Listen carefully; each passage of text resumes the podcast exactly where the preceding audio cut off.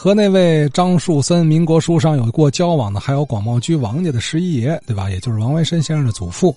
那么今天王先生再分享一段祖父王十一爷的收藏小故事。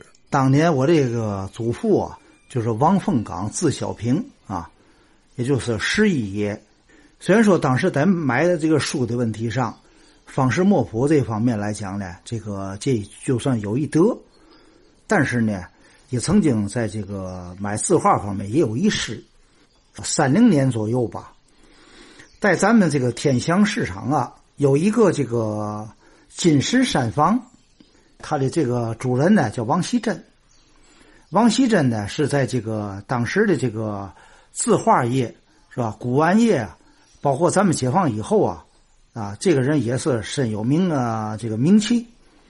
他这个在天祥市场内呢开了一个这个金石山房，金石山房啊，这个装修啊非常的这个典雅。墙上悬挂的这个历代名人字画，全是真迹。玻璃柜里呢，陈设的呢，也都是历朝的这个古器，是吧？民窑的瓷器。屋内呢，这个摆设呢，也都是苏广式的这个啊硬木家具，相当的雕巧精致，是吧？引来了很多这个文人墨客在这这哈寻宝。作为我祖父来讲呢，跟王锡珍的交往呢，也有很多年了。但是说句不好的，商人呢，毕竟是有一个商人的习气。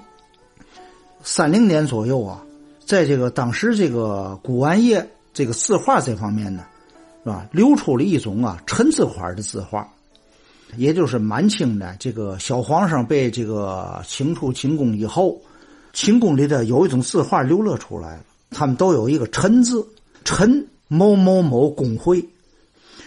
也就是说，在当初谁也没见过这种字画，因为这种字画呢，只是在宫内，而且陈字款的字画画的呢都是半工半写，这些字画呢很受看，往往呢这些字画呢还都以这个古人的这些个诗句啊，其中的诗句中的诗意来画，哎，画的相当不错，是吧？用墨呀、布局啊，这个色调呢也很协调。所以突然间呢，这个金石山房呢，啊，弄来一批陈字款，说是从宫里弄出来的。所以不但我的爷爷是吧，十一爷，另外还有其他的一些收藏字画，都买了一点叫陈字款的字画。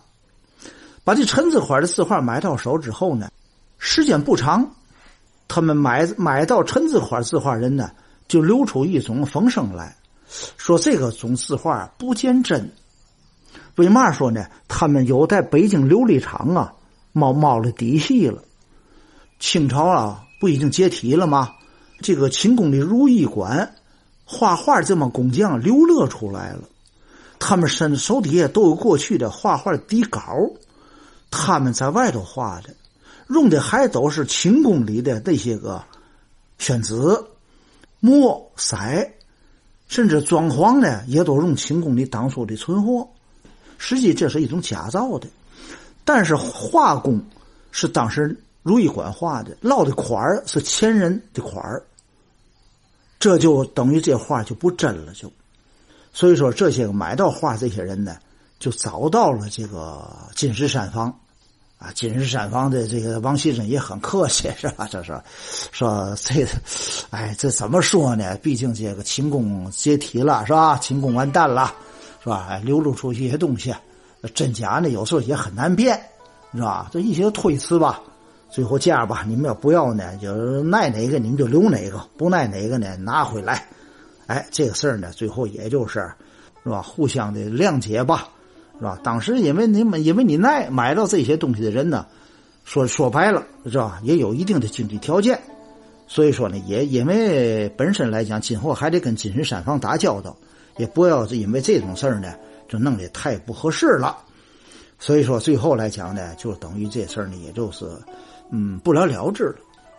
但是有一点，在当时那个年头，是吧？那些高仿品搁在现在，也不能说是很假，因为它的这个用纸用墨都是这个清宫里的原存的东西。虽然说是高仿品，要搁在现在，也可以说有一定的。艺术价值，这就是当时呢，我祖父在买陈字款字画方面有那么一种失手。但是不过有一点，通过这种失手，才能够真正的知道了陈字款的如何去鉴别了，这是其一。其二呢，我祖父呢在买这个字画当中呢，还遇到了一件事儿。曾经呢有一个人，是吧？拿来这个一本册页，就有意呢就叫我祖父呢买这个啊买下来，的价格呢也不低。但是不是拿到家来，也是在外边一个这个字画铺里头。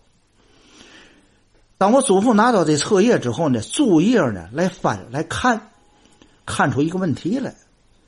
这个册页装裱都是用的是旧的，是吧？绢呐、绫子呀，呃，一些衬，你知道哈？呃，把它装裱起来，而且这个字画也是老字画。这就是一个嘛问题呢？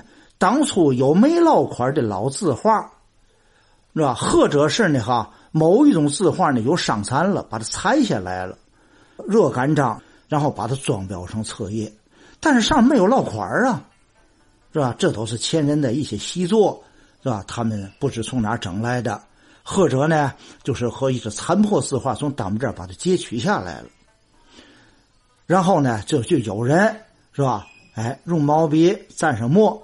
提上字，再烙上款儿，再打上图章，然后把它装裱起来。实际我祖父一看这个字画是老的，但是一看呢，上面提款儿这个墨，跟打的这个名字这个用的印泥这个色，这些片翻过来之后都一样，没有深浅之分，从颜色上没有差异。这就是从时间上来看，这个不是。几年前分分别打的，而是一次性写上，一次性打的。从这个色头上，是吧？就看出来这个东西是真画，后人烙的款，后人打的图章，这是我祖父看出来的。所以说，很客气的就把这幅册页退回去了。咱不能给人点破。